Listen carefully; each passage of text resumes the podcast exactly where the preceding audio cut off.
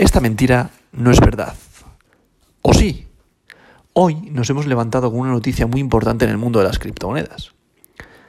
Puede parecer una noticia con afán recaudatorio, con afán confiscador, o simplemente una noticia en el cual eh, se quiere eh, que se cumpla la prevención del blanqueo de capitales, que se evite la evasión fiscal, que se evite la evasión de capitales.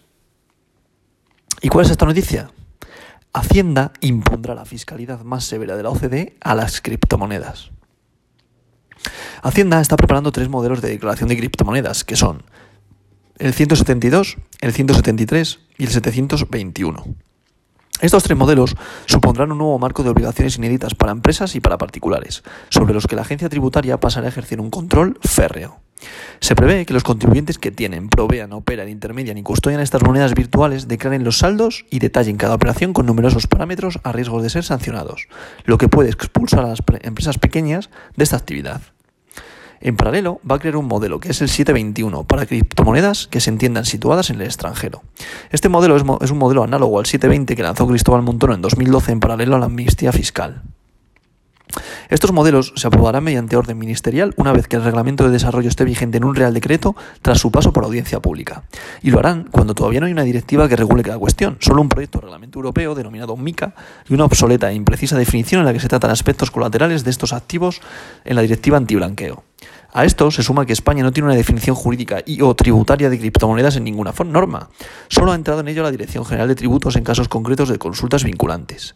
La OCDE ha elaborado unas directrices genéricas y de momento Canadá y Estados Unidos tienen proyectos y determinadas obligaciones, pero que operan o lo harán para contribuyentes con capacidad económica y operaciones de determinadas cuantías. Los modelos 172 y 173 los deberán presentar todas aquellas empresas residentes fiscales en España que participen del mundo de las criptodivisas, es decir, creadores de monedas, agencias de cambio, monederos virtuales, quienes presten servicios para salvaguardar claves criptográficas privadas en nombre de terceros, para mantener, almacenar y transferir monedas virtuales, ya se preste dicho servicio un carácter principal o en conexión con otra actividad. Así, los obligados serán residentes en España, con independencia del lugar donde presten los servicios y de la ubicación de las monedas o de sus titulares. Se prevé que estas funciones y obligaciones también puedan afectar a personas físicas.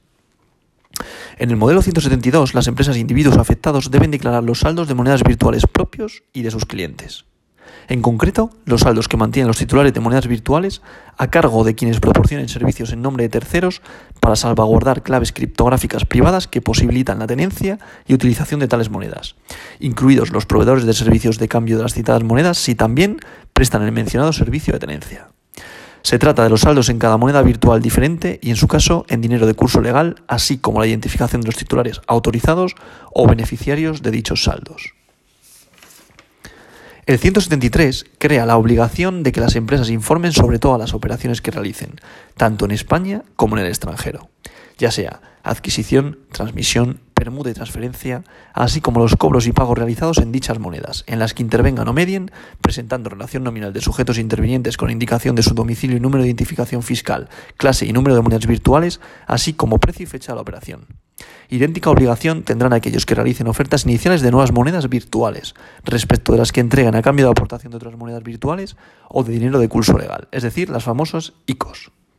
Por otro lado, se crea el modelo 721 a imagen del temido 720, siendo en este caso los titulares beneficiarios autorizados los que tienen la obligación de presentar el formulario informativo, es decir, el dueño y autorizado, de la divisa virtual y no el que presta servicios, con las multas por su incumplimiento que vienen acompañadas al 720 desde su nacimiento.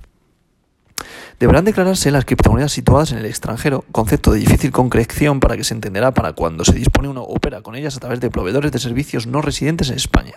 Se presupone que la obligación solo afectará a los saldos superiores a 50.000 euros.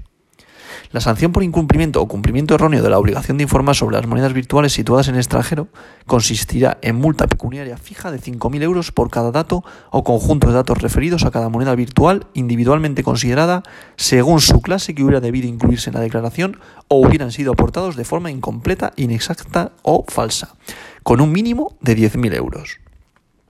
Cuando la infracción derive de un cumplimiento extemporáneo, sin requerimiento previo, o del cumplimiento por medios no electrónicos estando obligado a ello, el importe de la multa será de 100 euros por cada dato conjunto de datos referidos a cada moneda virtual individualmente considerada según su clase con un mínimo de 1.500 euros. Como ocurre con las sanciones asociadas al modelo 720, se trata de un régimen sancionador propio, específico y con multas de elevada cuantía por incumplimientos de tipo formal, que contempla dos tipos de infracciones con base a los datos o conjunto de datos, tanto por la falta de presentación en plazo o la presentación de forma incompleta, inexacta o con datos falsos de la declaración informativa, como por la presentación de la declaración informativa por medios distintos a los electrónicos, informáticos y telemáticos en aquellos supuestos en que hubiera obligación de hacerlo por tales medios.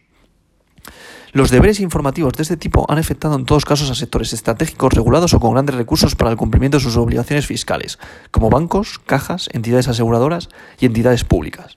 Ahora se incluye a un sector concreto y que, por el momento, no parece, no parece que tenga gran envergadura e importancia para la economía nacional, ni tampoco queda muy claro que sus integrantes dispongan de medios suficientes para soportar la carga informativa que ahora se les va a imponer. Así lo trasladan a los expertos a los que se ha consultado en esta noticia, que además alertan de que se va a generar duplicidades informativas. A esto se suma que Hacienda parece no contemplar algunas realidades como los monederos fríos, los denominados ledger, los contribuyentes que prefieren custodiar estos mismos activos ellos mismos. Y con estas nuevas obligaciones puede fomentar este tipo de prácticas. Es decir, que ahora la gente, al ver que va a haber tributación y, te van y, los exchange o, determinadas eh, plataformas van a tener que dar la información al fisco, mucha gente que va a hacer va a coger, va, a retirar sus criptomonedas, la va a guardar en una ledger, es decir, esto, un símil muy genérico, es como tener un pendrive en el cual tienes tus, tienes tus criptomonedas y lo que se denomina una wallet fría. Está criptografiada y listo, con tu clave de seguridad privada y todo. Y esto lo que va, va, a incentivar es a eso, a que la gente contrate una wallet fría, se la lleve y no tenga regulación por parte, ni información por parte de ningún exchange, ni ninguna plataforma. Y esta noticia es muy importante porque es de gran envergadura y de gran relevancia. Es evidente que, al final las criptomonedas, las criptomonedas han nacido como algo eh, descentralizado o su objetivo prioritario es ser descentralizado, pero evidentemente cuando se, fluyen, se mm, fluyen grandes capitales de dinero es normal que haya una regulación. Todos al final queremos luces en las calles, sanidad pública, sobre todo en este país a nivel nacional, por tanto, a mí en un principio, en mi humilde opinión, no me parece nada grave que haya una regulación por parte del fisco, eso sí, siempre y cuando no sea una, una regulación desorbitada. Y que sea en beneficio de todos, para lo que he dicho al principio, que no haya ni evasión fiscal ni evasión de capitales. Pero siempre con un tipo impositivo acorde a lo que se genera. No grandes barbaridades como en determinadas situaciones sucede. Y esta verdad no es mentira.